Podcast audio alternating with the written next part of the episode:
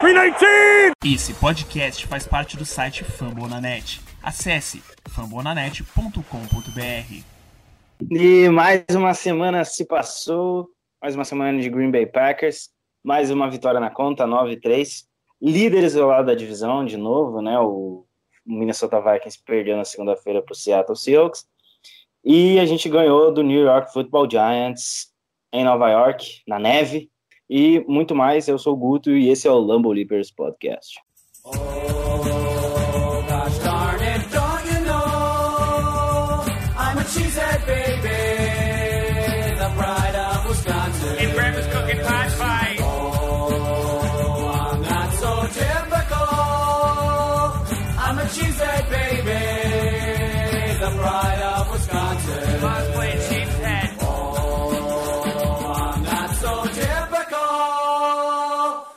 I'm a cheesehead baby, the pride of Wisconsin. Jim Bob, where the hell's my bowling ball? E é isso aí, a gente ganhou de 31 a 13 do New York Giants em Nova York. A gente precisava dessa vitória, era uma coisa importante, principalmente para retomar a confiança. E é essa sequência, né? Ganhar do Giants, do Redskins. Tem o Bears depois, que é um. Já é, é por mais que seja um confronto, teoricamente, que a gente realmente vai ser os favoritos, é um duelo divisional. Duelo divisional é sempre mais complicado. E aí depois a gente define o título divisional com o Vikings. Aqui comigo hoje, o João, como sempre, como quando de sempre, né? João, se apresente e uma semana mais tranquila, né? Fala aí, Guto. É, né, cara? Uma semana que a gente não precisa ficar de lamentações. Até tem, né? Mas não 100% do podcast lamentando e com músicas de velório. Mas realmente, cara, uma, é um, a gente pode perceber nesse time de Green Bay que não se sabe o que é a sequência de derrotas, né? A gente, das, todas as vezes que a gente perdeu, das três vezes, a gente vem um jogo depois e vence. Em, após derrotas, a gente está 3-0 nessa temporada, né? Então o Matt não sabe o que é perder consecutivamente. É, e como tu disse, né, um jogo para recuperar mais a, a, confiança. A gente vai ter agora mais dois jogos teoricamente mais tranquilos, apesar de o Bears ser um rival de divisão. A gente joga com eles em casa, sempre é um clássico, né? Então é um jogo difícil, não dá para dizer que é fácil. Bears, no dia de hoje, que a gente está gravando esse podcast na quinta, encara Dallas Cowboys, né? Fora de casa. E agora eu não me lembro se é no AT&T ou se é no ou se é fora de casa. Mas não. É, eu não sei. Enfim, deixa. Soldier Field, Soldier Field. É no, é no Soldier Field? Soldier. Ah, tá. Tá, beleza. Soldier Field com É, então- transmissão brasileira, né, PTBR na, na ESPN. E trazer uma informação aqui aos ouvintes, que eu sei que muita gente gosta de serviço de streaming. É, o Amazon Prime vai transmitir esse jogo ao vivo no, no serviço de streaming deles. Então, se você não tem algum lugar para assistir o jogo, fica a dica, né? No Amazon Prime você consegue assistir aí o jogo de hoje exclusivo, exclusivamente o de hoje, né? Os outros aí é transmissões, no caso, ESPN no Brasil e as outras mil e uma emissoras que transmitem nos Estados Unidos. Isso aí. O Bolípers também tem informação tecnológica aí. Ah, mas, mas, mas, mas bora, né? Vamos falar desse jogo aí. Começar pelo quê? Pelo ataque? Acho que. Cara, assim, o jogo, o jogo em si foi esquisito, né? O jogo em si foi esquisito. A gente forçou os, os takeaways, né? Normal, nossa defesa consegue fazer isso. Nas vezes que a gente não consegue forçar takeaways, a gente se fode, né? Foi o que aconteceu contra o Chargers e o que aconteceu semana passada contra o São Francisco. Mas, cara, vamos começar pelo É. que foi, funcionou. Na semana passada foi um desastre geral, né? É, Tudo. é, na semana passada foi um desastre geral, né? Nada, eu acho que funcionou. É, começando pelo ataque, até a gente começando pelo QB, né? O, o Rodgers, ele teve uma partida em termos de estatísticas muito boa. Foram 21 de 33 passes completos, né? Eh, 125 de rating, 4 touchdowns lançados, 243 jardas passadas e conseguiu também 24 jardas corridas, que é, que é legal de falar, né? É, como eu disse, em termos de estatísticas, foi uma partida muito boa do Aaron Rodgers, né? Ele fez ótimas jogadas, é, a gente pôde ver em várias situações ele usando do braço mesmo. É, teve até o, aquela free play, free play né, para o Davante Adams. Ah, pra mim a jogada da partida foi o, o passe que ele completou com o cara em cima dele numa quarta para 10 pro Jerônimo Marques. Pro Jerônimo, foi- né? É, foi, Foi. foi a mais absurda, assim, realmente. Mas essa free play também é, diz pra gente realmente que a gente tem o Aaron Rodgers de QB, né? Em situações de free play, pra gente ter noção, Rodgers agora, se eu não me engano, tá? Ele chega na marca de 16 ou 15 touchdowns na, na carreira, só em free play. E assim, né? Antes de, de a gente destacar os pontos baixos, que sempre a gente vai ter, né? É legal a gente ressaltar o touchdown para o Mercedes Lewis, né? Que se tornou o jogador de número 38 né? Segundo a reportagem que fizeram com o Aaron Rodgers, perguntando sobre se ele conseguia elencar os 37 jogadores que tinham recebido passes para dele, né? Marcado TD, e agora Mercedes Lewis, número 38, né? E nessa partida a gente teve uma variação boa de alvos, foram sete recebedores diferentes sendo catches na partida, né? E, e, é aquilo, mesmo que seja contra um adversário fraco, o, o fato de não ter recebido sacks, né? Ter um jogo mais limpo, tido turnover, né? Que a gente não teve ofensivamente, é, esses fatos só aumentam as chances de, de o Aaron Rodgers ser o Aaron Rodgers, né? De acabar sendo mortal. E a gente viu na última semana muita pressão no, no QB, né? Muita, muita pressão. Foi uh, não só a, a, a execução da, da, linha foi ruim, como também as faltas prejudicaram muita gente, né? É, mas... A gente teve falta uh, nessa partida, mas não foram faltas que prejudicaram tanto. E o Bulaga jogou, né? A gente tinha dado a Bulaga jogou. Que o Bulaga Sim. campo fora e tudo mais. Ele jogou é. e isso por si só já ajuda muito, né? Um dos é, melhores. É. Para mim, é o melhor right tackle da temporada, assim. É, ele e o right tackle do Saints estão pau a pau, mas eu ficaria com o Bulaga, que tá é uma temporada insana do velhinho. É, o, o, a linha, né, num, num, geral, protegeu bem o Aaron Rodgers, né, conteu bem pelo, conteve bem pelo meio a, a linha deles, né. O Bulaga, ele foi, até como disse o Zé Cruz, né, um guerreiro, ele veio de complicações da última semana, né, não veio não, não, ele treinou, mas ele não veio 100% saudável, né?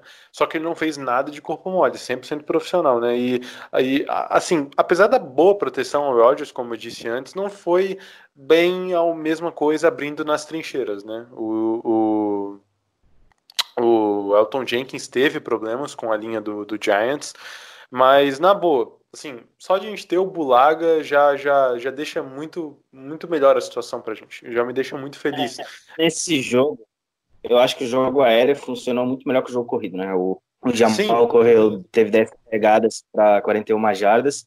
O segundo melhor corredor do time foi o Rogers, com 3 corridas para 24 jardas. E o terceiro aí que vem o Aaron Jones com 11 corridas é, de 18 jardas, é, né? Isso é e aquele né? De ficar distribuindo a bola entre Jamal e Aaron Jones com o Jamal recebendo mais corridas, é verdade. Ali no final do jogo, eu até entendo que o LaFleur ele tenha poupado, porque o jogo já estava ganho, então vamos preservar o nosso principal jogador aqui. É, recebendo a bola também, o, tanto o Jones quanto o, o, o Jamal não, não, não foi algo tão significativo, né? O Aaron Jones foi Teve quatro recepções. Quatro, pra... né? É, os dois tiveram quatro, né? A diferença é que o Jamal teve 26 jardas e o Aaron Sim. Jones 13. É, é, então, assim, o, o, até o, como tu disse, né, o jogo de passe funcionou e o jogo corrido não funcionou, né? E isso passa muito pela linha, né? E como eu disse, Bulaga nessa linha, só para finalizar a linha assim, é, é, o que importa nesse momento, porque a gente agora está chegando próximo de um, de um momento de playoff e a gente está perto do jogo contra Chicago que tem o Khalil Mack, que não vem das melhores é, fases dele que ele já teve, mas é o Khalil Mack, né? E linha de Minnesota também é uma linha complicada e precisa de apoio. Então, nessa situação, é a gente precisa muito linha, do Já é, uma linha, já é uma linha que é o oposto da linha do, do Bears, né? A linha do, do, do Minnesota tá voando, né? O, o, Hunter e o Griffin estão, acho que em temporadas incríveis, os dois, assim como o Preston e os Adares. E já que a gente tá falando de linha, de jogo corrido, de trincheira, eu vou puxar a primeira pergunta que eu pedi na hashtag para vocês. E eu quero agradecer aí quem participou, né? Quem não participou vai ter próximas vezes, fiquem tranquilos. Que é do Thiago Assis, que ele falou que o que em janeiro é, a gente poderia ter ou não vantagem com o nosso jogo corrido. E aí eu vou deixar o João responder e depois, se eu tiver complementar alguma coisa, eu falo. Pode soltar aí, João. Tá. É, eu vou tentar responder essa pergunta com base nesse último jogo, tá? É porque é o que a gente mais tem de recente no, no, no Green Bay Packers, né? Como todos sabem, o, o mês passado, na verdade, o mês de outubro, é, o mês de outubro foi ótimo pra gente, que a gente, por incrível que pareça, não teve o, o, o, Davante Adams e a gente teve que equilibrar, buscar formas de equilibrar mais o jogo, né? E a, a, gente veio com um mês basicamente invicto, né? E sofreu no mês de novembro. Mas sobre esse jogo, para responder essa pergunta de forma mais direta, vamos lá. Foi um jogo bem complicado, né? Como o Guto já disse, nas trincheiras, bem complicado. O Giants tem nomes bons na linha, Leonard Williams, o Tomlinson, o, até o Dexter Lawrence, né, que não vem né, tão bem, foi até questionado, mas um jogador talentoso e a gente continua com o equilíbrio dos snaps entre os dois. E isso é uma coisa que tem tudo a ver com o nosso desempenho nas trincheiras. Né? E vai no pensamento de a gente começa usando o Aaron Jones, daí a gente destrincha a segunda parte do jogo com o Jamal. E para se ter noção, no, em todo o primeiro tempo a gente só correu oito vezes com a bola. Né, em uma partida até onde o clima, de certa forma, estava inclinando para o jogo terrestre. E, e, pô, correr oito vezes com a bola contra a defesa do New York Giants, que tudo bem, tem uma unidade um, um, que consegue é, ser mais efetiva do que do passe no jogo corrido, mas é decepcionante para um ataque que vinha tão prolífico é, correndo com a bola e utilizando os running backs né, como veio utilizando no mês de outubro. Isso é, isso é complicado, e por isso que é fundamental que o LaFleur ele pense bem no, na utilização do Aaron Jones e na proporção de carregadas que ele está recebendo. Né? E para efeitos de comparação, tá? se a gente pega o Derrick Henry é, no do Tennessee Titans, foram 26 carregadas para 150 jardas contra os Colts, com uma intensidade muito maior do que, do que a nossa. E eu tô citando o Derrick Henry é, porque ele é o ex-time do, do, do, nosso head coach, né, o Matt LaFleur, que novamente, né, em termos comparativos, ele tá tendo, em média, seis carregadas a mais por jogo do que no ano passado. Ou seja, o Derrick Henry está sendo mais utilizado após a saída do Matt LaFleur. E dizem até que ele teve eh, complicações de poupar o Derrick Henry, né? Então, é preciso uma solidez do time de Green Bay aqui da nossa parte, porque a gente tirou as nossas melhores jogadas usando também do play action, a gente não pode esquecer disso, ou seja, o adversário respeita o nosso, o nosso backfield, eles respeitam, e a gente não pode negligenciar esse grupo. Exatamente, concordo, concordo, concordo. É, e, eu então, acho assim, que, assim, é, inclusive as questões de passe para running back também, eu senti falta. O, o Rodgers até usou mais, né? Teve um drop até do, do Aaron Jones, mas eu concordo com o que, que você falou. Pode completar, João, depois eu, eu continuo. Não, não, é, é, que se, é meio óbvio, porque né, nesse momento da temporada a gente está tendo um sucesso, como teve nesse jogo maior com play action, e a gente precisa que o ataque não se torne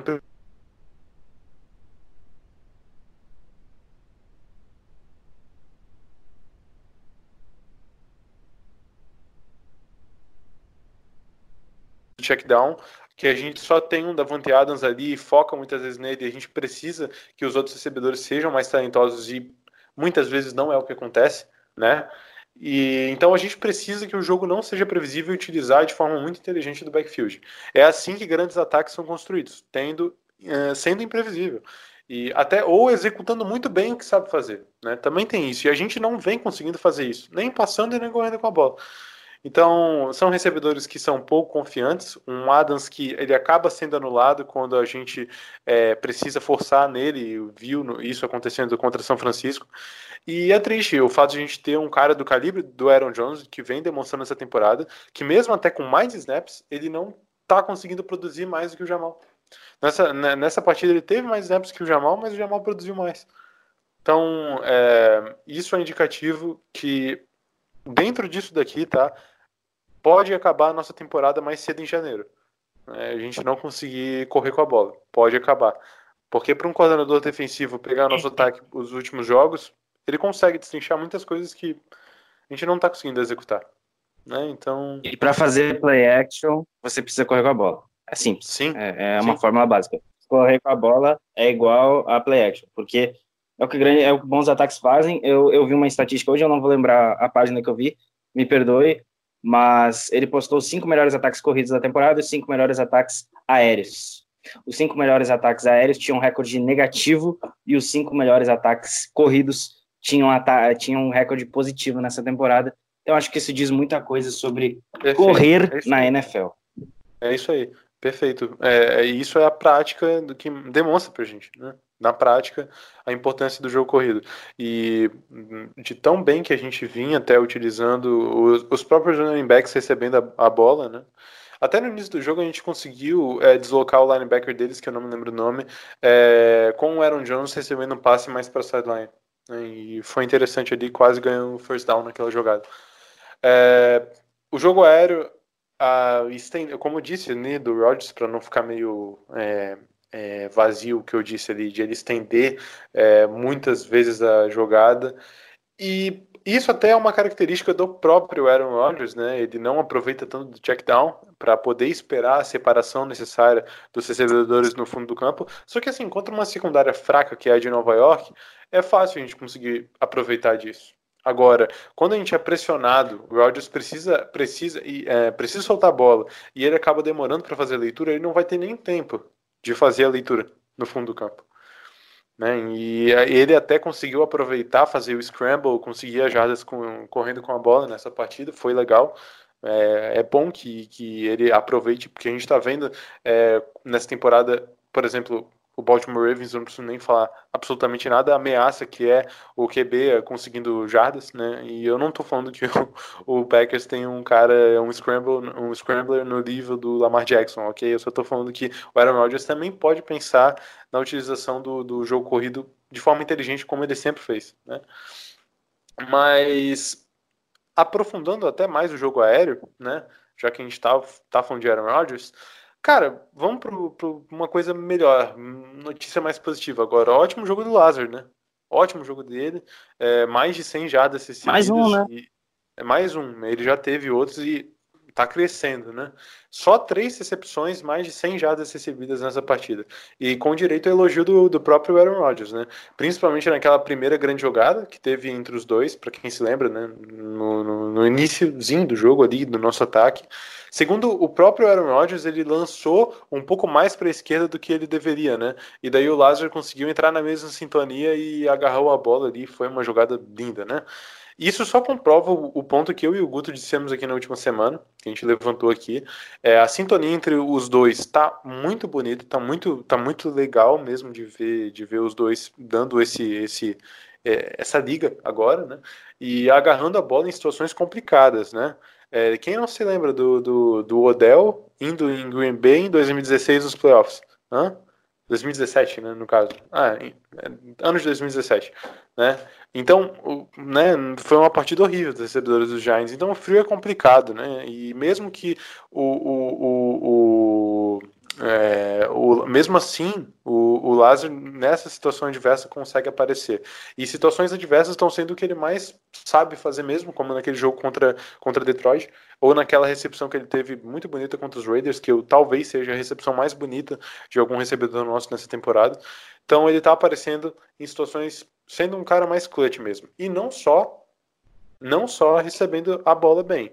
Ele bloqueia para as corridas e ele aparece bem no time de especialistas. Tanto que ele ganhou o nosso prêmio de jogador de special teams da semana. Então, é importante a gente citar isso. Um jogador que está vindo com desempenho bem completo, assim. E eu me arrependo de ter, não ter apostado nele no, no, no início da temporada, né? Eu, a gente, é, mas eu aí até... não tem como prever, né? Sim, é, não tem como é prever. É impossível. É. E é, a gente, é a gente viu o Shepard indo que... bem, né? Na pré-temporada e aconteceu sim, aconteceu. Sim, a, a gente viu o Jerônimo explodindo muito bem quando chegou também como undrafted, né? E a mesma coisa agora com Laza. Então, já acontece isso há algum tempo em Green Bay. Isso até uh, virou motivo de pergunta aqui, eu já vou trazer para a mesa, né? O Thiago Barros, outro Thiago, perguntou se o Lázaro definitivamente é o nosso segundo wide receiver, né? O nosso wide receiver 2. Eu vou dizer que sim, não sei o que o João acha, mas eu acho que ele realmente é, tem a, a puxado posto para ele. É, se a gente considerar o Davante Adams como recebedor 1, Lázaro é o recebedor 2 no atual momento. Muita gente fala de a gente utilizar o Davante Adams como segundo recebedor, é, mas, até por característica, né, mas o, o Alan Lazard, ele é, atualmente vem tendo uma produção fantástica que eu não vejo, tirando o Davante Adams, caras que conseguem jogar mais que ele nesse, nesse corpo aí.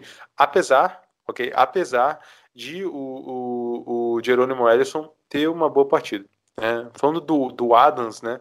aproveitando até a fragilidade que eles têm nessa secundária aí, que é triste mesmo, apesar também do bom jogo que o Julian, o Julian Love, né, eu acho que aquele safety dos Giants, né, um safety rookie que inclusive eu acho que tu gostava no draft, né, ele veio de Notre Dame, é, o Adam, ele jogou bem esse cara, e o Adams ele teve dois touchdowns, né, sendo um numa free play, que eu já tinha dito, e Assim, os, ah, e outra coisa, o outro TD do Adams foi no meio do campo, a área que a gente atacou bem nessa partida, né? E os nossos outros recebedores até foram bem, é, começando pelo próprio Jerônimo Edson, né? Ele foi fundamental em algumas recepções, ele converteu aquela quarta descida que a gente arriscou que o Guto falou no início do podcast, é, inclusive, né? Uma partida muito, muito, muito melhor nas terceiras descidas do que na última semana contra os 49ers, que foi ridículo, né? Foi um de 15. Né, nessa semana foi a gente converteu 7. E a gente também teve uma conversão de quarta descida, que só prova um ponto de dar agressividade maior do ataque nessa semana. Mas com certeza o ponto baixo fica para o Marquês Aldez-Scantling, né? Que depois daquela lesão e do jogo contra o Raiders não apareceu muito mais não. Tá tendo problemas aí de ser um alvo em profundidade para o Aaron Rodgers, né? Mas é um até, cara para a gente é, ficar de olho, né? Até a lesão, até a lesão pode ter atrapalhado ele, né? Mas Sim, enfim, com certeza a gente tem, terá esquecido. A gente nunca vai ter essa resposta definitivamente. É, e como eu tinha dito ali, a gente atacou o meio do campo, né, nesse, nessa partida, sem aquela coisa de sideline, de querer fazer o flood muitas vezes é, e jogar tudo para esquerda, para direita, enfim, né? Então a gente atacando o meio do campo. Foi uma partida muito mais equilibrada do Rodgers nesse ponto, né? Ainda conectando muitos, muitos passes assim descabidos, né? Em umas rotas meio nada a ver dos wide receivers, né? coloca em rota gol e espera que o Adams faça algum milagre, ou até uma coisa teve uma, um passe desse, né? E já critiquei isso aqui na última semana, que acontece jogada, não dá nem tempo, não dá nem separação do, do wide do corner e já vem a bola esperando, sei lá, uma falta da defesa, né? Isso é meio que um desperdício na minha visão e tenho certeza que muita gente também acha isso de a gente buscar a lateral do campo, né? Situação forçando mesmo e mesmo com um bom desenho de rodas para dentro, a gente visando muitas vezes a lateral do campo. Né? Então a gente tem que buscar o first down mais fácil. Nosso ataque precisa. A gente precisa de big plays, óbvio, mas o first down é, é muito importante. Principalmente quando a gente tem caras que conseguem, é, conseguem é, sair do backfield recebendo bola e a gente às vezes deixa meio a desejar nesse sentido. Então tem que implementar, sim. É, e até os Tyrants, né? Os próprios Tyrants, que a gente uh, finalmente saiu o touchdown do Marcelo Lewis e a gente pode utilizar ele sim, esse touchdown prova. E nosso motivador aí, né? ele tem sempre os, uh, os inícios de jogos motivacionais dele que, ele, que o Packer solta no Twitter. E é um aquele... líder, né? É, é um líder, é um líder. E foi a única catch dele na partida, o TD, né? Mas ele apareceu no lugar certo. É um cara grande, na né? vai gerar problemas, né? E num passe depois de um pulinho que o Aaron Rodgers deu, que foi muito legal esse passe. E é isso que a gente espera do Tyrande, né? E já o Graham apareceu com uma boa catch, é, mas só também uma boa catch. Não teve mais nada recebendo a bola no jogo. Jace, o Jace Sternberger, ele continua sendo utilizado nos bloqueios, como a gente vê. Ele não jogou na última semana, né? Mas na antepenúltima, se eu não me engano, ele apareceu também bloqueando, ou na. É, não sei se foi na antepenúltima. Enfim, eu não sei, mas antes do jogo contra os Forners ele já apareceu também com alguns poucos snaps uh, utilizando, sendo utilizado nos bloqueios né, e apareceu em 16 nessa partida. E eu quero ver mais do Jason no próximo ano, com certeza. É um cara que eu tenho confiança de que ele pode acabar se desenvolvendo. Né? É, e eu até citei aqui né, a importância do Tyrande na, na end zone. E a gente, é, dando os méritos também, né? Não só uh, crucificando. A gente vem com bom aproveitamento na, na red zone, né? E nessa partida, em todas as três vezes que a gente chegou na red zone, a gente também chegou na end zone. Então a gente conseguiu marcar o TD. E ao menos, tanto ofensivamente quanto defensivamente, a gente vem tendo esse bom aproveitamento nas jardas finais, né? E a gente vem, vem executando bem nesse sentido. E na temporada, tá? Em 40 situações de red zone, a gente marcou 28 touchdowns, segunda melhor marca da liga. Tá? Então a gente vem aproveitando bem. Então tem que dar os méritos para esse time na, na, red zone. E é isso que pode ser muito decisivo para a gente é, no, no, nos playoffs, né? Matar quando a gente precisa, né? Que a gente chega na red zone e é uma coisa. pontuação. É, a gente perdeu é, o jogo porque, que... porque, porque a gente não tinha conseguido pontuar quando a gente chegou na, nas situações de red zone. E daí, de, de lá para cá, o é. ataque melhorou muito nesse sentido. Então, aprendizados. É, é, é, querendo ou não, é uma questão de aprendizado. Enfim, a gente falou desse ataque maravilhoso. Se o João quiser complementar mais alguma coisa do ataque, eu vou deixar aqui um questionamento, né? Que o Alan mandou. Não é nenhum questionamento, mas é, uma, é, um, é mais uma afirmação. E que não cabe só ao ataque, mas cabe ao time inteiro, né? Que é, acaba que sempre queremos um time perfeito, mas isso não existe. E ele pediu uma palavra nossa.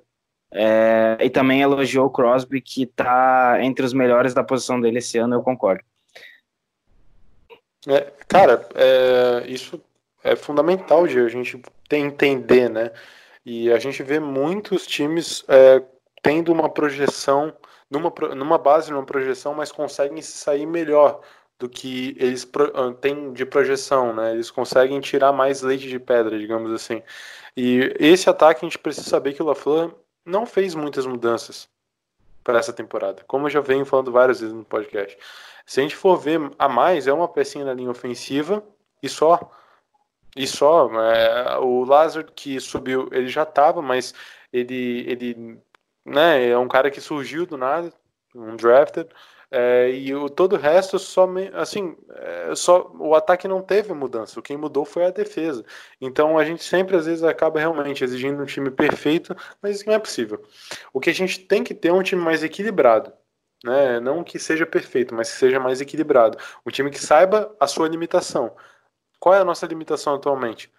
É a gente não conseguir implementar o jogo corrido e, o, e os running backs no, no, no, nos, nos, passes como a gente quer. E daí fica com muitas, muitas é, situações desagradáveis com os recebedores mesmo, sabe? E até isso prejudica a química entre eles e o próprio Aaron Rodgers. E levanta questionamentos no próprio Aaron Rodgers. Então a gente sempre tem que facilitar o máximo possível. Né? Eu não sei se deu para entender muita coisa, mas é mais ou menos isso que eu penso. Né? E nosso ataque, para mim, não era para essa temporada que ele iria dar, dar certo. Né? Tanto que a gente ficou até é, muitas semanas essa temporada falando: ah, não, ainda é muito cedo, o Rogers está tá com um playbook no braço, não dá para exigir muita coisa. Realmente, né? Não dá para exigir muita coisa do ataque que está começando agora, mas pelo menos a gente teve um ótimo mês de outubro e quem sabe agora em dezembro a gente consiga de novo colocar as coisas no trilho, né? Cara, acho que sobre o ataque. É bizarro falar. Eu acho que é, é só complementando, acho que é bizarro a gente falar, tipo, ah, a gente, a gente tá cobrando o time, a gente tá, a, a gente cobra, tipo, tipo, que é sempre, querendo ou não, eu acho que todo time, em qualquer tipo de esporte, busca a perfeição, né? É algo tópico, mas quanto mais perto você chegar disso, mais perto você chega, você chega de ser campeão e, consequentemente, é campeão. Casos inúmeros aí do New England Patriots, enfim, você pode buscar em outros, em outros esportes, né? Uh, como no, no basquete, é, é, no é. futebol. É, e é como e... até o próprio Rogers disse, Guto, assim, só para te interromper rapidinho, né? porque ele disse que a gente não tem. Esse time dos Packers não é o time mais talentoso que ele já viu. Esse time dos Packers não, não é o melhor time, né? Mas tem alguma coisa de especial, segundo o próprio Aaron Rodgers, né? Que ele deu uma entrevista e até soltaram hoje aí nas redes sociais. Então, esse time pode ter alguma coisa de especial e a gente vai ver isso se tem ou não nos playoffs. E como o time de 2010, que ele mesmo falou que também não era o melhor time, não era o time mais talentoso que ele já teve em Green Bay, mas conseguiu ganhar o Super Bowl. Então. É, e, e 2010 não é o melhor time que ganha, né? É, nem sempre. Muitas vezes, é, vou dar um caso recente aí. O St. Louis Blues é o atual campeão da NHL, né, da Stanley Cup. Ele foi, ele era o último colocado da conferência dele na, na até a parada para o jogo das estrelas. Na volta ele se classificou para o wild card e foi campeão. Então é, é louco pensar isso, mas tudo pode acontecer. Um esporte, claro que no caso do hockey como na NBA, são 82 jogos, você tem tempo de se recuperar. Não é que nem NFL, mas o que o Rogers falou faz muito sentido. E em 2010, a gente tem outros agravantes ainda, que aquele time sofreu com muitas lesões, então era um time que tinha jogadores de alto nível que às vezes que, que, que não jogaram alguns jogos, algumas partidas, ou até perderam a temporada, e entraram outros para suprir, e supriram bem. Então é, é mais maluco ainda. Mas para fechar o pensamento total do nosso querido telespectador, o Alan é isso mesmo. Eu acho que todo time busca a perfeição e é, eu não esperava o Packers brigando, uh, sendo cabeça de chave. Quando digo cabeça de chave, é líder da divisão, brigando, brigando por bye e tudo isso na primeira temporada do LaFleur, um cara que nunca foi head coach, que até pisar, até começar a jornada dele como head coach, tinha muitas dúvidas se ele era o cara certo para essa tomada, essas tomadas de decisões a gente ficou questionando muito, ah, por que não trouxe o McDaniels? Ah, e o Lincoln Riley, é uma boa opção do college. E no final, a gente é, tá numa temporada, eu acho que muito boa. E eu espero que seja o início de uma evolução, né? E vamos ver agora como é que sairão as próximas semanas. E é isso. Fechar aqui também falando do Crosby, né? Fantástico, fantástico. Eu, eu tuitei no domingo falando que o Crosby, ele que era pra gente chutar junto com ele cada chute que ele fosse fazer, porque ele perdeu a cunhada por câncer na semana passada e acho até por isso não teve o vídeo do vestiário do Packers, porque deve ter sido algo muito emotivo. E uma salva de palmas aí pro Crosby, que fantástico essa temporada. Ele errou um field goal até agora que foi um field goal que ele nem precisava acertar porque o jogo já estava ganho. Então é isso. Sim. Crosby, muito obrigado. É, o, o Mason Crosby, ele. Todo mundo já sabe, né? A situação até que o, o Guto passou aí. É... Para quem assiste até o Packers Unscripted, né, no, no, no, produzido pelo próprio Packers, né, viu até a emoção que os caras trataram o assunto, né, e o Crosby tá 93 de no, 92 ou 93 de, de 95 em chutes depois daquele jogo contra Detroit, né, do ano passado, bem trágico, aliás, né. Então, o time de especialistas é, não foi só o mesmo Crosby, que fez outro bom jogo e passa por essa situação também. Mas o time de especialistas como um todo teve talvez a melhor partida na temporada. Né, o Jake Scott, ele também, bem, é, colocou duas bolas entre as 20 jardas do, do campo do, dos Giants. Enfim, né, o que resta para a gente saber também, né, completando o time de especialistas, é que mesmo com a, uma das melhores atuações do Tremon Smith nessa passagem curta dele por Green Bay, ele foi mandado embora. E a gente assinou com o Tyler Irving, um ex-retornador dos Jaguars. Ele foi draftado em 2016 pelo Houston Texans no quarto round e ele teve um fumble sofrido na week 8 dessa temporada aqui. Talvez tenha agravado um pouco para ele. E pelo que eu vi nas stats dele, eu não vou me lembrar agora, ele teve já fumbles no, no Houston Texans nos playoffs em 2017. Então ele, ele, mas o próprio o próprio Menenga, né, falou que o, ele é um cara rápido, ele tem bons pés, consegue mudar de direção rapidamente.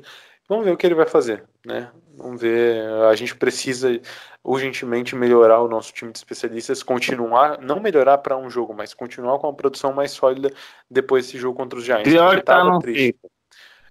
Cara, a gente disse isso também uh, ano passado e piorou até por um bom momento nessa temporada aqui, né? Mas é... Pior que tá não fica. Eu falei isso agora, próximo, próximo jogo, o novo retornador vai ter três fumbles e um vai ser retornado para TD. É, é a zica. É, é a zica. Mas, enfim, brincadeiras à parte, né? Cara, eu acho que sobre especial teams e ataque é isso. É, se quiser falar um pouco de defesa, vamos, vamos lá agora, né? Só queria dizer uma coisa sobre a nossa defesa. É, enverga, mas não quebra. se dá para tirar alguma coisa boa disso, né? É, é, cara. E é até bom, eu acho que no final é até bom, né? Porque se você parar para pensar, uma defesa que consegue neutralizar o time adversário na red zone, que é algo muito mais difícil, né? É, a defesa do Packers ela gosta de jogar no modo hard, ela não consegue neutralizar no campo inteiro, mas na red zone, que é um espaço minúsculo, né? Minúsculo, fica, é, fica mais, mais fácil para ela. Não entendo porquê, mas enfim, é, é uma das melhores defesas em red zone na temporada atual, a de Green Bay. É, grandes atuações de Zadar Smith, de, de Blake Martinez. É, o, Blake, o Blake jogou de forma segura, ele mordeu alguns play actions, é, é verdade. É, não que tenha como morder também, era o Daniel Jones, né? Enfim, ele não tem muito trabalho, né? Diga-se de passagem. É, o Evan Ingram jogou, mas não jogou. É, gostei do, da atuação do Kenny Clark. Ele começou muito bem, começou dando energia ali naquele train out. E tivemos três takeaways, né? Tivemos um takeaway do, do nosso queridíssimo Jamon Williams, um do, do Kevin King e outro do Darnell Savage, a segunda interceptação da carreira dele, um retorno de 28 jardas, hein? Podia colocar o Savage para fazer retorno de punch, né? Ia ser mais útil que os que a gente tem, enfim. O que você achou da defesa, João? Cara, gira em torno disso que tu falou. Uh, a nossa defesa em Red Zone tem é, uma das melhores produções da, da liga, não só no nosso ataque, que tá bem, mas também a gente, por parte defensiva, tá ótimo na, na Red Zone. Quatro interceptações Red Zone, melhor time da liga. 11.5 na porcentagem de TD cedidos na Red Zone, melhor da liga. É, é, 45,9% de passes completos dos QBs na Red Zone contra a gente, segunda melhor marca da liga. 65,9% 65 de QB eh, rating cedido né, ao QB, segunda melhor marca da liga também, na, de defesa na red zone. E a gente consegue, é, de todos os pontos que eles podem fazer contra a gente na red zone, a gente tem é, consegue evitar 75% desses pontos. Então é, é, é absurda a nossa produção em, na red zone, mas a gente cede um caminhão de jardas, né? E a gente o que, que, vem vendo nessa temporada, né? Da nossa defesa quando consegue é, se dar bem e fazer todo esse estrago que a gente viu em algumas partidas. Turnover, né? Sabe quando, ô Guto, sabe quando, quanto que a gente está na temporada? Quando a gente tem ao menos um takeaway? A gente não perdeu ainda, juro. A gente não perdeu. Eu acho. A gente não perdeu, a gente tá é, 8-0. É, exatamente. As é. três derrotas para Chargers, é, São Francisco 49ers e, quem mais? e Eagles, a gente não conseguiu nem turnover, nenhum tipo de turnover, nem interceptação, nem fumble, nada. A gente não conseguiu forçar Sim a perda da posse de bola. É, é um fator que diz muito não só sobre o Packers, mas sobre como a NFL atual é, é, é muito disso. Você consegue, se você ganha o duelo dos turnovers do adversário, você ganha o jogo. E isso é muito normal. Acho que isso é uma frase que. E, Guto, qual jogo que a gente realmente não ganhou se não fosse esses takeaways na defesa? Eu não me lembro de nenhum, assim. Por, talvez o de Detroit, vai. Eu ia mas... falar o do Broncos. O do Broncos, talvez. Do, do Broncos, Broncos, o Jerry Alexander roubou a bola do, do, do, do, do no. A gente conseguiu fumble, forçar em cima do fumbles no, no Joey Flacco. A gente teve takeaway. Então, e talvez não foi por isso que a gente ganhou, né? Mas com certeza deu toda a energia, assim. Contra é, os Chiefs foi é, uma das nossas melhores. Nesse jogo, nesse jogo também que o Preston Smith fez um strip sack, não foi? Acho que foi, no dia Flaco. É, deleta o que eu falei. É, tô, é, é, mas é, é, porque é muito, é muito natural. Porque quando você consegue roubar a bola do adversário, você meio que muda o momento do jogo pro seu time, entendeu? E aí, por, por exemplo, se, por, vamos supor, o time adversário tá mil, você não tá conseguindo parar, aí você rouba a bola. Aí meio que muda a chavinha, tipo assim, ó. A, muda muda tudo, muda né? É, Sim, é, muda, muda não, não, só realmente assim, a oportunidade de, de, estender o placar, mas também a própria mentalidade do outro time fica muito abalada. Né? E a, a gente não fez vida fácil para Daniel Jones, né? Como a gente às vezes vem fazendo mais nessa temporada. A gente não faz vida fácil para QB. É, né, a gente vem fazendo vida fácil para QB, muitas vezes em termos de jardas, mas machuca roubando a bola, como a gente machucou o Dak Prescott naquela, naquela partida de três interceptações em Dallas. Então, outra partida de três interceptações contra a NFC East, eh, contra o Daniel Jones dessa vez, né? Zadarius monstruoso, como tu mesmo disse aí, 70 situações, depressões no QB na temporada. 70. Vai, vai acabar passando o Clay Matthews, que é o nosso recorde. Não, não é o nosso recorde, mas é o segunda melhor produção em, em jogos jogados. A, de, o Clay Matthews de 2011 teve 71 na temporada inteira. Zadair já está com 70 agora. E eu acho que a nossa outra melhor é de 75, num artigo que eu tinha lido do Packers Wire, mas agora eu não me lembro. Então o Zadarius vai passar, né? E ele lidera a liga em QB hits, né? Com 28. E é o único, único jogador da liga com ao menos 10 sacks 15 QB hits e 40 situações de pressões impostas no, no, no QB adversário. Monstro. Olha, esse duelo vai ser bizarro, vai ser bizarro, porque a gente tem o Gilmore jogando muito em New England, os dois Smith estão jogando muito bem essa temporada. O Zadarius é um monstro, né? Eu acho que a gente pagou até barato pelos serviços dele, mas enfim, é, o, a Nossa, disputa cara, pelo jogador defensivo. Quero que ele fique em Green Bay pela eternidade, cara. Porra, ele tá jogando é demais, velho. Não é só questão, não é só questão em campo, né? A questão fora de campo, a liderança dele com os, os garotos que chegaram agora, o Gary, o Savage, o Kiki. Então, assim, eu acho que é, no contexto geral. É, outro cara que também a gente não fala muito em estatística, mas ele é muito importante nesse sistema defensivo, é o Amos, seguro, tá, uma Sim, máquina de tackle. Principalmente na red zone também. Ele, muito da nossa produção na red zone vem do Adrian Amos. Vem dele. Ele é sempre um com tackles, né? Só nesse jogo ele teve sete. Sim, não, o Adrian Amos, a gente já sabia dessa característica dele, né? Mas na Red Zone ele vem aparecendo, apareceu nesse jogo, apareceu no, contra os Panthers, a, apareceu contra os Bears no início da temporada, ele aparece muito na, na Red Zone e ele, é, ele pensa muito rápido. E falou da linha também, né? Bom jogo do Kenny Clark e do Dion Lowry também. O Kenny Clark ele parou o com logo naquela terceira para um no começo, né? Que a gente forçou o three out, se eu não me engano, forçamos o three out. E a linha deles acabou, porra, se perdendo com o Kenny Clark, né? E muita gente diz que o Kenny Clark não vem numa boa temporada, boa, boa temporada, mas eu acredito que ele ele é, vem sim, né? Assim, não é aquele nível que a gente viu do Kenny Clark até ano passado, se destacando quase em todos os jogos, mas ele tá sendo mais neutralizado também, né? Os ataques prestam mais atenção. Próxima temporada ele vai voar, prova. Pode ter, próxima temporada ele vai voar. A gente sabe por que ele vai voar, porque é a temporada de contrato dele. Pode ter certeza. É. Não, não, mas, É, mas- o Kenny Clark, Kenny Clark é, a, é a nossa âncora ali na linha. Ele é o nosso cara. e o Dean é. Lowry renovou essa temporada e precisava até jogar melhor, né?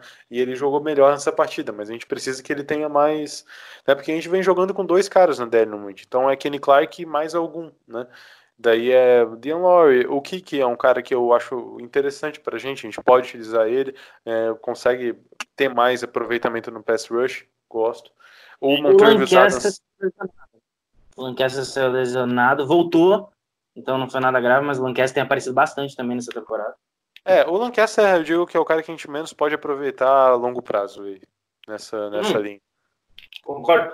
Mas ele tem feito uma atuação ok. Eu acho que é, não, não dá para pedir muito do Lancaster, mas eu acho que é, tá, Ele, Beleza. Foi ele quem passou o fumble no Ch- Deshaun McCoy contra os, os Chiefs, né? foi, foi ele. Eu, eu não sei, eu acho que ele forçou e recuperou. Não Sim. agora mas forçou eu sei que foi. ele. Ah, enfim, E, 31 a 13. é isso aí. E as- eh, falando da secundária, né? O Jerry Alexander, 14 passes desviados, segundo da liga nesse quesito. É, Jerry Alexander, ele, a gente criticou bastante ele é, em cedendo jardas em, em alguns big plays para o time adversário, mas ele, na maioria das vezes, é uma ilha, né? Ele tá conseguindo lidar muito bem com, com, com o recebedor adversário, ele, não, ele quando sempre tenta chegar na bola, né? E ele não deixa janelas é, muito abertas, ele sempre consegue é, fechar bastante o ângulo para o QB, mas até porque ele é um cara menor, ele não consegue muitas vezes aproveitar do corpo do, do aproveitar tirar vantagem no matchup contra o corpo de um outro recebedor maior, né? Então, até pela envergadura. E outro cara que, ao contrário de Alexander, tem envergadura bastante é o Kevin King, tá? Que, olha só, até ah, eu não me lembro de quem botou, soltou essas estatísticas no Twitter, mas o Kevin King tem estatísticas iguais a do Stephon Gilmore. E estatísticas por estatísticas, ok? Interceptações, cada um dos dois tem quatro. Fumble forçado, o, o Kevin King tem um, o Stephon Gilmore não tem nenhum.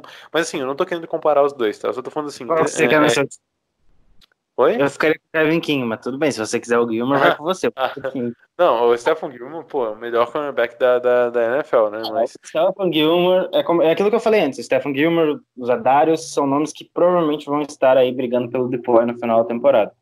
Sim. Eu acho que é muito difícil fugir desses caras assim, o que já prova quanto essas, essa aquisição dos Adarius fez uma enorme diferença. foi, foi absurda, né? E o Kevin King tomou aquele passe do Daniel Jones no, no TD do Shepard.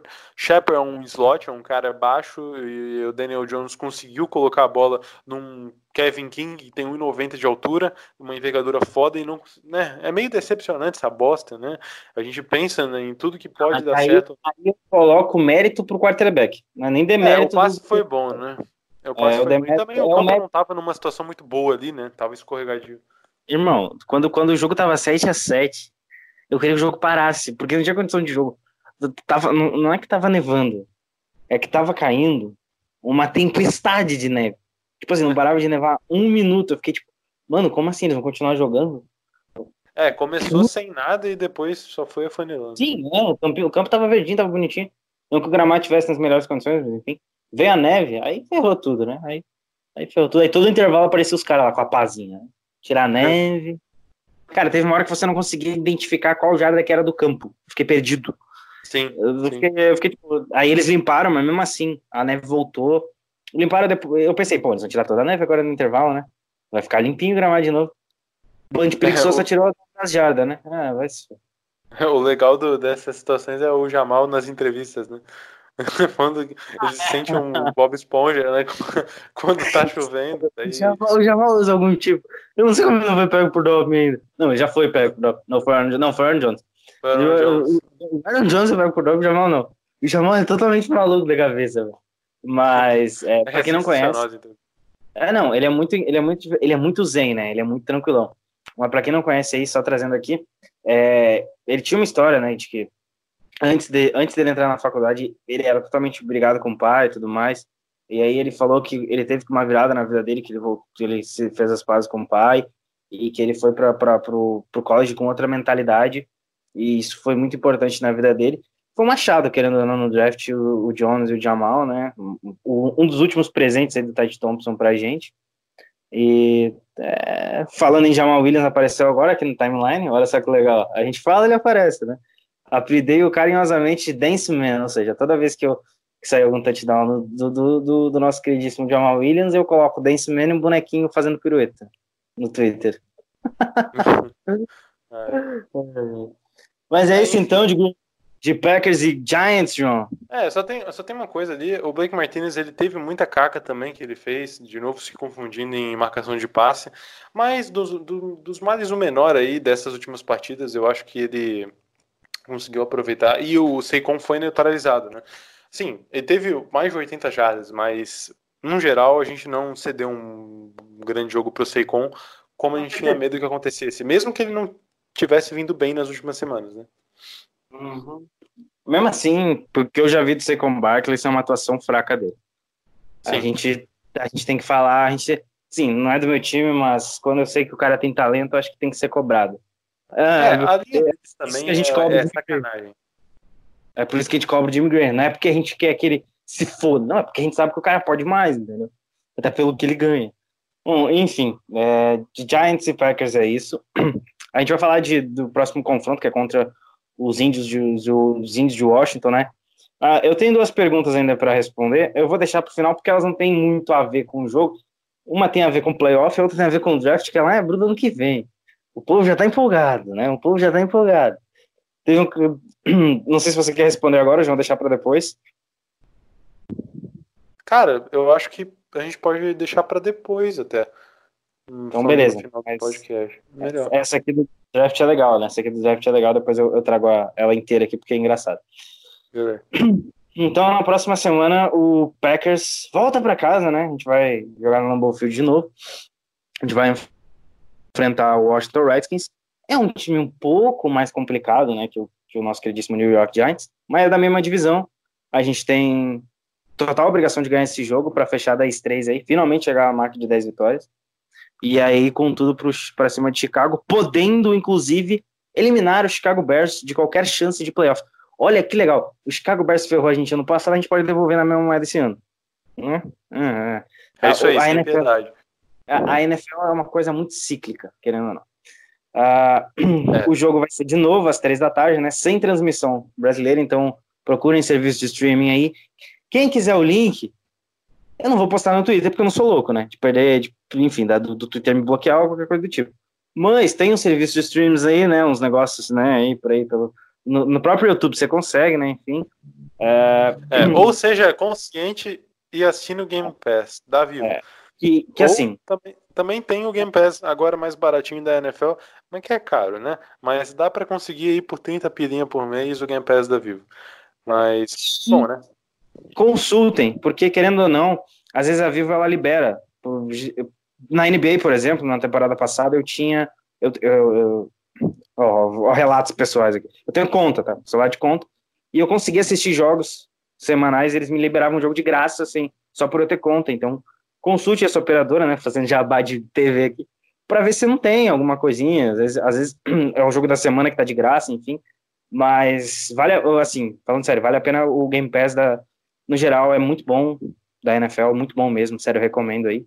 É realmente muito bom. Não só o jogo em si, mas as várias maneiras que você tem de assistir o jogo, o próprio uh, All 22, né, que você consegue ver jogadas hum, com, com filme mesmo de... É, essa de, é que vale mais a pena, né? É, é muito, muito legal. Que você entende a jogada e tudo mais. Fora os programas que tem, né, da NFL Nativa e tudo mais. E claro, o Red Zone é uma mão na roda. É uma mão na roda, sempre digo. Red Zone é uma mão na roda. Você consegue acompanhar tudo que tá rolando durante a tarde. Então vamos lá, João. A gente vai enfrentar o Redskins. É... Não sei, o que, que tem no Redskins aí? Tem o. o... Cara, é, é, o é um time estranho. Né?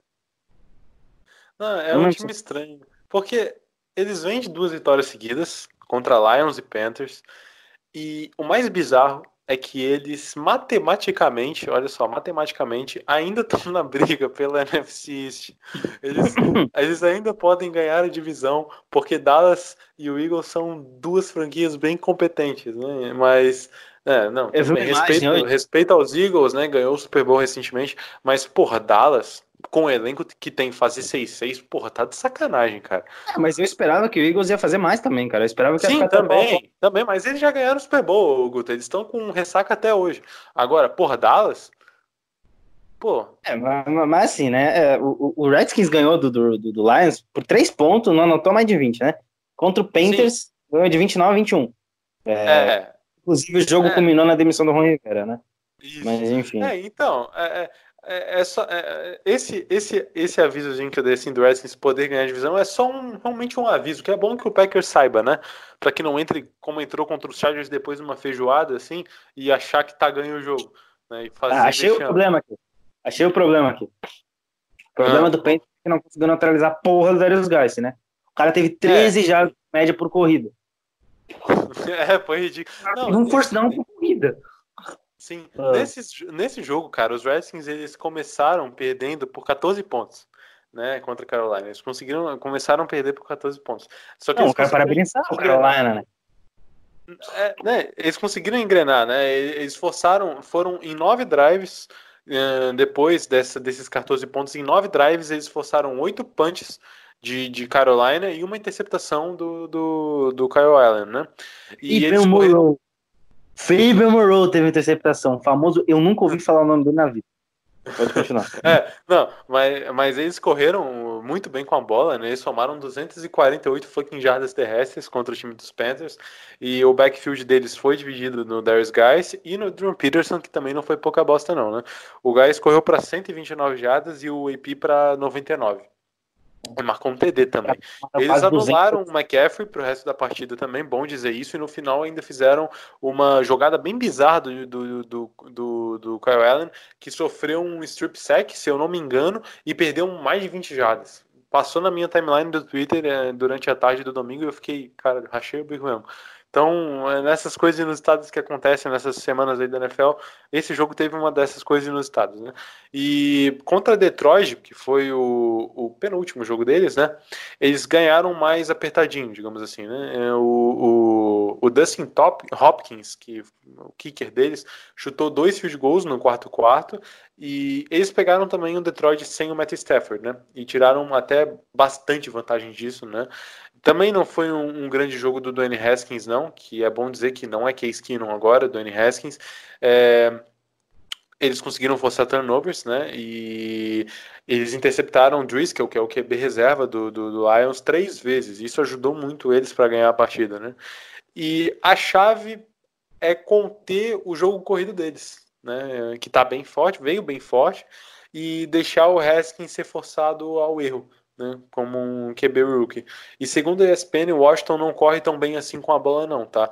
Ele, a, eles, eles não são tão bons como a gente pega esse jogo contra os Panthers e acha que eles vão, vão arregaçar todas as partidas. Mas ele... bola. Oi? Eu vou explicar aqui, né? uma aula do Carolina Panthers, que o Carolina Panthers tem uma defesa montada para jogo contra jogo aéreo. Aí enfrenta os caras que conseguem. Que tem um cara mais ou menos no, no, no backfield, que não é o caso do Darius Guys. Acho até o Darius Guys sofrendo com lesões, mas ele ainda pode dar um salto, ser um bom running back. E aí você pega aí um backfield desse, é um, um abraço pro gaiteiro, né? Como dizem aqui no, no Rio Grande do Sul. Não, a, os caras fazem a festa. E ele nem precisou fazer muito esforço, né? Mas eu acho Sim. que, é, enfim, tem que ficar de olho, né? É ficar Mas de olho. O, o, que, é, o que eu digo assim é porque o Washington, segundo realmente a ESPN, não corre tão bem assim, né? Mas eles mantêm uma média de mais de 100 jardas é, terrestres por jogo. Tá? A gente até corre melhor que eles com a bola é, em estatísticas. Já no passe, simplesmente é o pior time da NFL, passando a bola. Eles têm média de 163 jardas aéreas é, por partida. E até por conta da saída do Case Keenum, né? Então existe bastante turbulência nesse, nesse time de Washington passando a bola. Defensivamente tem uma unidade top 15 contra o passe, né? Mas que eles têm um bom front, né? Só que tem problemas justamente contra o jogo terrestre. Eles não conseguem parar muito bem as corridas. É, apesar de ter o Jonathan Allen, o Aaron Payne, o Kerrigan também. O Kerrigan, inclusive, essa semana veio com problemas de saúde, mas teve full practice, então vai jogar contra a gente. O Montessuit também teve 1.5 sacks na última partida, um cara pra gente ficar de olho e não, não, não ter cara, problemas. O maior algoz aqui é o John Bostic, que não é aquele Bostic, mas tem não é aquele. Então a gente já fica com medo, né? É, eles, eles protegeram até que bem o Case Keenum quando ele estava no time, mas com o Danny Haskins eles têm uma média de mais de 3 sacks sofridos por jogo, tá? Com 22 sacks em 6 jogos. Não sei Sabe se você viu o rating? Não sei se você viu o vídeo da timeline. O Danny Haskins tentando, oh, vou motivar a galera aqui, né? Você é legal, vou motivar meus jogadores de OL, os caras que me protegem, né? O mínimo que eu posso fazer. A galera cagou pra ele. Cagou, tipo assim. Coitado. Ah, o cara desse o... vai ter vontade de jogar em Washington. Mas pode falar do é. rating aí. Não, sabe qual é o rating dele? Vou deixar tu, tu chutar. Chuta o rating do, do Andy Haskins. Cara, eu vou chutar numa. Num, como, trazendo um, um, um, uma estatística comum, né? Vamos chutar aí um rating de. Sei lá, 70, que é um rating na média, assim. 58. É, é bem cheguei ruim. perto. É, bem hum. ruim. Então. Não é. É, é péssimo. É, é, péssimo. Então, no ataque deles, até eles têm o McLaren, né, que é um rookie do terceiro round, é o wide receiver, vem sendo o melhor recebedor do time, digamos assim. Até é um cara que, dentre os novatos, vem se destacando bem. O running back deles, o Chris Thompson, também pode ser implementado no jogo aéreo. Né? Então, eles podem trazer problemas a mais para gente. Só que o foco para esse jogo não é o jogo aéreo deles, não, porque é forçar eles ao erro justamente no jogo aéreo. E é o foco tem que ser no jogo corrido, que é onde eles podem tirar mais vantagem. E o ataque tem que correr bem com a bola nessa partida, porque eles não conseguem defender bem contra a corrida, e mas tem uma unidade razoável contra o passe. Então vamos aproveitar eles na, nas corridas. Mas eu não estou dizendo que eles são bons contra o passe, ok? Eu só estou falando que em termos de estatísticas. Né? Estatísticas não são tudo. E é isso ah, aí, Guto. Eu só quero pedir uma coisa. É, anota um touchdown de retorno de punch, de kickoff, sei lá. Por favor, né? Pô, senão a gente vai ter, o, a, vai ter um, a, jardas negativas de retorno de punch. Pô, não dá, né? Ah, por favor, é só isso que eu peço. Beleza. Acho que é isso, aquelas, não tem aquelas perguntinhas que tinha separado ali. Vamos fechar aqui o programa com as perguntas da galera. O nosso queridíssimo amigo empacotador Pistola soltou é, a pergunta de dá pra gente pensar em escolher, entre aspas, o adversário? E se sim, qual a preferência da gente? João, deixa eu responder primeiro, primeiro essa e depois eu falo a minha preferência. Um, cara, a gente, eu acho que vai acabar pegando, como o cenário atual acaba, acaba se desenvolvendo, né, pra gente pegar o Minnesota Vikings no Lambeau Field já no Wild Card, né? É um jogo que é rival de divisão, um jogo bem complicado, a gente vai ter o nosso clima ao, a nosso favor, né? Mas não é o time é, realmente adequado. O que eu queria era o seguinte: a gente não ganhar a divisão e jogar, sabe onde, Guto? No salão de festas. Cara, daí seria sensacional. Pô, seria a, de, de, entrada no, nos playoffs seria a melhor opção, porque daí a vitória é garantida, nem precisa se preocupar. Então, é, seria a melhor, a, a, a melhor, a, o melhor cenário, né? Então, se é o adversário que eu pudesse enfrentar seria o Dallas, hum, fora de casa, de preferência, né? né? Quer dizer, tanto faz, né? Então, até preferível que seja no AT&T, né? Já... Tem dois times... Mas a, gente pode conquistar a Seed 2 na NFC, tá? A gente pode conseguir Sim. a Seed 2 se a gente é, ganhar essa partida contra o Washington, 49ers vencer contra o Saints e Seattle também vencer a partida dele. Porque daí Seattle ficaria líder na divisão, São Francisco iria para quinto lugar, Quinto? Já Agora tá não sei se. É, já, já tá em quinto. Eu não sei se fica em quinto, ok? Mas ele não, não iria ficar. Ele na... só consegue trocar de posição com o Seattle. Que é, merda, a temporada é do, do, do Fortnite é fantástica. Os caras estão em quinto porque tem outro time que tá com. Ah, a NFC é muito equilibrada. Sim. É um tá bem e eles têm até o Rams ali, né? Que vai ser, eu acho que Seattle e Rams, inclusive. Vai ser o Sunday Night. Eu não sei se vai ser o Sunday Night, mas talvez seja. E então Seattle é, tá, tá ali, por enquanto, garantido a divisão, mas muito equilíbrio com o 49ers. 49ers é, talvez seja o melhor time da NFC. Eu acho que realmente é, até pela surra que a gente tomou, né? Mas é, a, a, a, o melhor cenário realmente é, agora, assim, sem brincadeiras, o que eu vejo se desenhando pra gente é pegar Minnesota no Lambeau. Mas dá pra gente conseguir a seed 2 se algumas coisas acontecerem, né? O importante mesmo é a gente ganhar a partida é, todas as partidas, né? E a, a, tirando o Vikings, tá? Porque vai ser uma partida no US Bank, a gente ainda não ganhou lá, complicado. Mas tirando essa, a gente pode ganhar todas e daí a gente não se complica, né? Em termos de, pelo menos, de garantir que a gente vai jogar em casa. O ideal mesmo era a gente ganhar todas e tentar buscar a seed máxima para conseguir a, a baia, né? É, não, não porque sei. como o, como o Seahawks ganhou é, do, do, do Vikings, quero agradecer aí ao Seattle Seahawks, Agora a gente está dependendo só da gente, entendeu? Por mais que a gente perca para o Vikings, a gente continua líder de divisão, se a gente chegar com a mesma campanha. Porque a gente ganhou do Vikings o jogo já, a gente tem a vantagem dentro da divisão. A questão é ver como é que vai se desenvolver isso aí. O Vikings enfrenta Detroit Lions no próximo final de semana. Vai que aconteça o Mecatombe, né? Eu acho muito difícil, mas enfim. E aí, se o Vikings perde pro, pro Detroit, a gente já tem aí um, né? A gente já tem a vantagem divisional de ter ganhado mais confrontos. Quer falar mais é, alguma coisa, João? É, é, é, cara, gira por aí. Então, eu acho que o melhor agora é a gente pensar em vencer todos os jogos. Né? Realmente não tem muito o que dizer. Se tiver que perder um, a gente perde contra os Vikings fora de casa, mas tem que garantir agora, principalmente contra os Bears e Lions, para manter a, a, a a, vantagem jogando na divisão, que a gente está invicto por enquanto, né? Então, cara, eu acho que, que para esse podcast é isso, cara. Já, já conversamos bastante. Não, mas tem mais uma pergunta ainda, né? Ah, tem perguntas? Né? Tem, mais uma, tem mais uma pergunta. Essa é engraçada. Essa é engraçada. Você vai rir. Só vou completar aqui. Tirando o Seahawks, eu enfrento qualquer outro time de boa. É, para mim, o melhor time da NFC nesse momento, vou discordar do João, não é o 49ers, bem longe disso. É o, é o Saints, que parece que a galera tá esnobando, não entendo porquê, mas para mim é o Saints, é o mais completo. Claro que quase tropeçou contra o Panthers, enfim, mas ainda assim é o melhor time para mim da, da, da, NFC nesse momento. E eu enfrentaria o 49ers muito tranquilo, tanto em São Francisco quanto em Green Bay, porque eu acho, sinceramente, que o peso de jogar uma partida de playoffs sentiria neles. E tem o Shanahan, que é o Shanahan, que a gente sabe como funciona as coisas lá, né? A gente já viu o que ele fez no Super Bowl. E é isso. Né? Esse, esse é o desenho que os playoffs tá. tá, tá...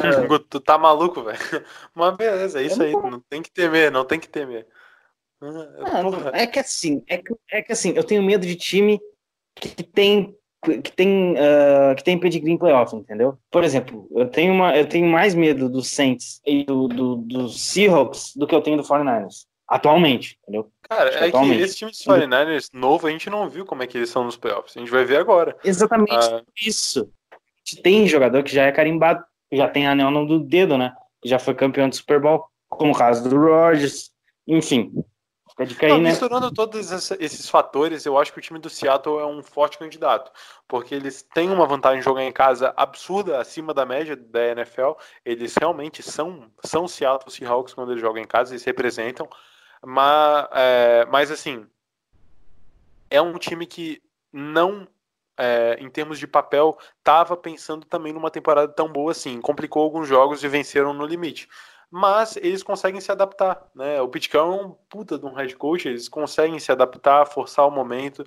E é isso que importa muitas vezes, né? Nos playoffs, não, às vezes não é o melhor time que vence, como eu disse, é o time que melhor se adapta à situação. E Seattle, nesse sentido, é um forte candidato. Se eu não tiver que apostar em São Francisco, eu aposto em Seattle para ser a força da NFC, né? Nesse momento, eu vou de São Francisco, tá? Pelo equilíbrio. Mas Seattle pode. Tá pau a pau, cara. Tanto que eles lideram a divisão. É... Tá pau a pau. Para mim é Saints, Seattle e São Francisco. Enfim, é... vamos fechar então aqui com a pergunta do Igor. Sei que ainda é um pouco cedo para falar, mas queria saber a opinião de vocês a respeito do mock da Pro Football Focus.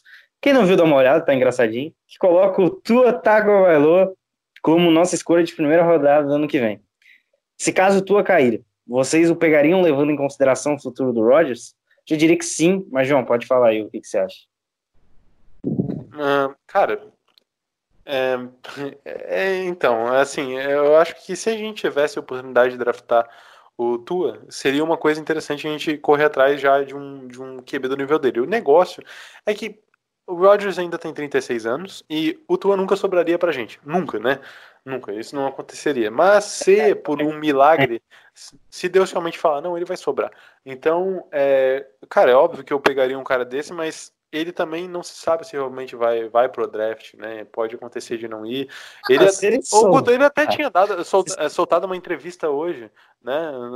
para falar sobre o futuro dele. Tu, tu, viu alguma coisa? O que, que foi?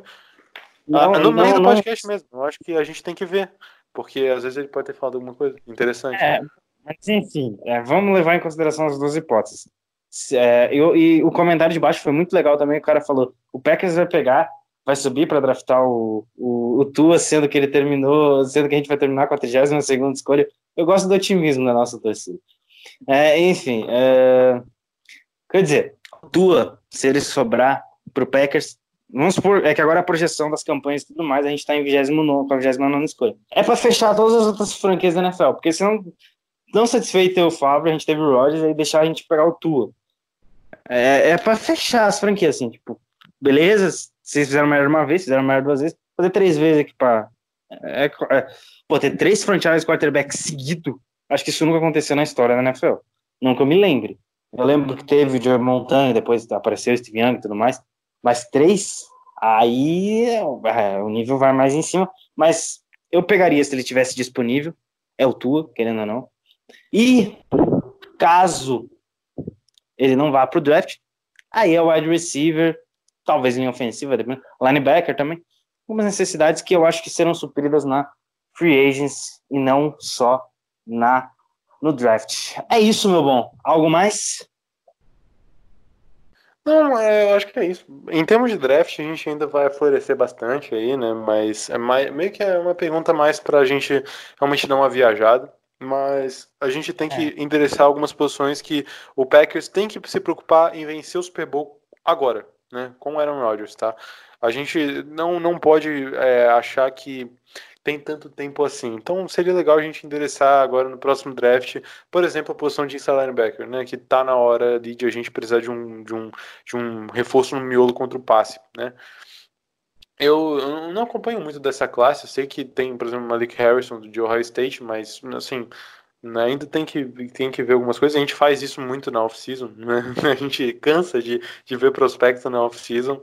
É, mas, cara, é, é, é, basicamente isso, Augusto. Eu acho que a gente já falou bastante desse podcast. Então, isso aí, valeu, João, mais uma semana por estar aqui. Sigam a gente nas redes sociais. Somos 1.800 agora, né? Atingimos mais uma marca essa semana. Estamos muito felizes e lisonjeados. Muito obrigado a todo mundo que acompanha a gente no Twitter. É sempre uma honra trazer informação sobre o Green Bay para vocês. E a gente faz de coração. Robalambolippers Underline lá no Twitter, no Instagram também. E também mais um dado interessante que o Danilo mandou para mim no Telegram, né? Que, é aquele aplicativo que é quase um WhatsApp, só que é melhor. Dos dados sobre o, o que a gente tem feito no Spotify e tudo mais. Descobrimos essa semana, hoje no caso, né? Temos ouvintes em Portugal. Agradecer ao povo português aí, né, que está ouvindo. Temos ouvintes na Austrália. Eu não sabia dessa. Eu fiquei, fiquei muito impressionado com isso. A gente tem ouvintes do outro lado do planeta. Então, eu só tenho que dizer para vocês, vocês são incríveis, né? É isso aí. Valeu e go, pack, go. Isso aí. Valeu aí, Guto. Mais um podcast aí pra, pra conta. Já é Lambolipers 73? Acho que é, né? Isso. Não sei. 73. É, eu me lembro que eu entrei no Lambolipers 13, então já são 60 episódios aí que, eu, que a gente faz parte há mais de dois anos. E é muito legal poder conversar com quem, quem compartilha a mesma paixão que a gente, né? Pelo, pelo mesmo amor, pelo mesmo time. E é, a gente só agradece a galera que, que nos escuta de a gente poder conversar sobre, sobre o, o Packers com, e trocar ideia e ter essa interação até mesmo no Twitter, assim, é muito legal, cara. Sério, só agradeço mesmo, assim. É, é, realmente o Green Bay Packers mudou a minha vida e imagino que para vocês também tenha, tenha sido a mesma coisa. Então é isso aí. Falou aí, Guto. Boa noite pro senhor aí. Esse podcast eu acho que vai entrar no ar na, na sexta, a gente tá gravando na quinta noite. E só vamos aí. Go Pack Go. Vai dar las calvas, já que a gente tá gravando na quinta, né? Ajuda nós aí. Não ajuda, né? Mas já enterra mais os caras, a gente gosta de ver os caras se ferrar. Valeu e go, pack, go.